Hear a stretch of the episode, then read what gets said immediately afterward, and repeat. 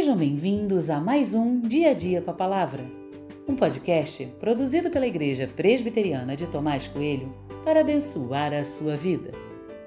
O título de hoje é Vivendo como Agente de Deus e tem por base o texto de Esther 2, 21 a 23, que diz: Naqueles dias, quando Mordecai estava sentado junto à porta do rei, dois eunucos do rei, que se chamavam Bigtan e Teres, e eram do corpo da guarda, ficaram indignados e planejaram matar o rei Assuero.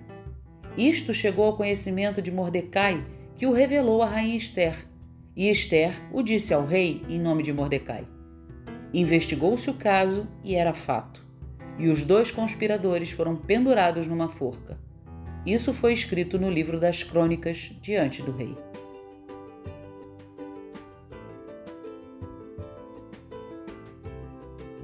A história relatada no texto é simples e direta.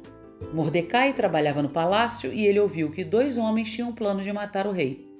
Ele não foi indiferente, avisou quem de direito e os homens foram mortos. A partir desse relato eu me perguntei: faria eu a mesma coisa ou deixaria para lá?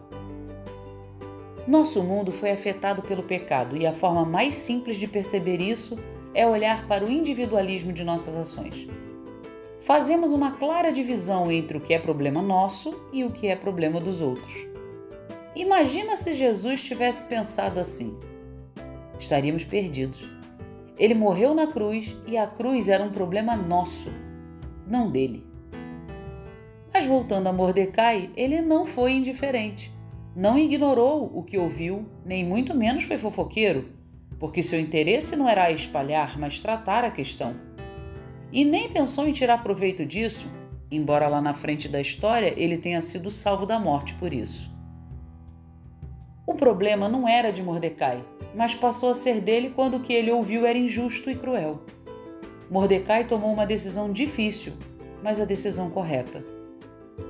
Hoje falamos de luta contra a injustiça e devemos mesmo lutar contra ela. Mas quantas vezes essa injustiça se vê em nossas próprias mãos quando nos calamos? Esperamos sempre que alguém tome uma atitude, mas nunca esperamos algo de nós mesmos. Jesus não foi indiferente ao meu problema. Ele não tratou com desprezo o fato de que eu seria lançado no inferno.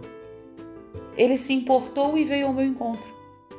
Mordecai fez algo parecido, mesmo não tendo conhecido o nosso Jesus mas ele seguiu o exemplo do Pai Eterno.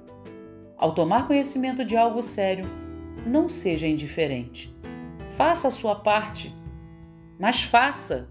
Você é o agente de Deus nessas situações.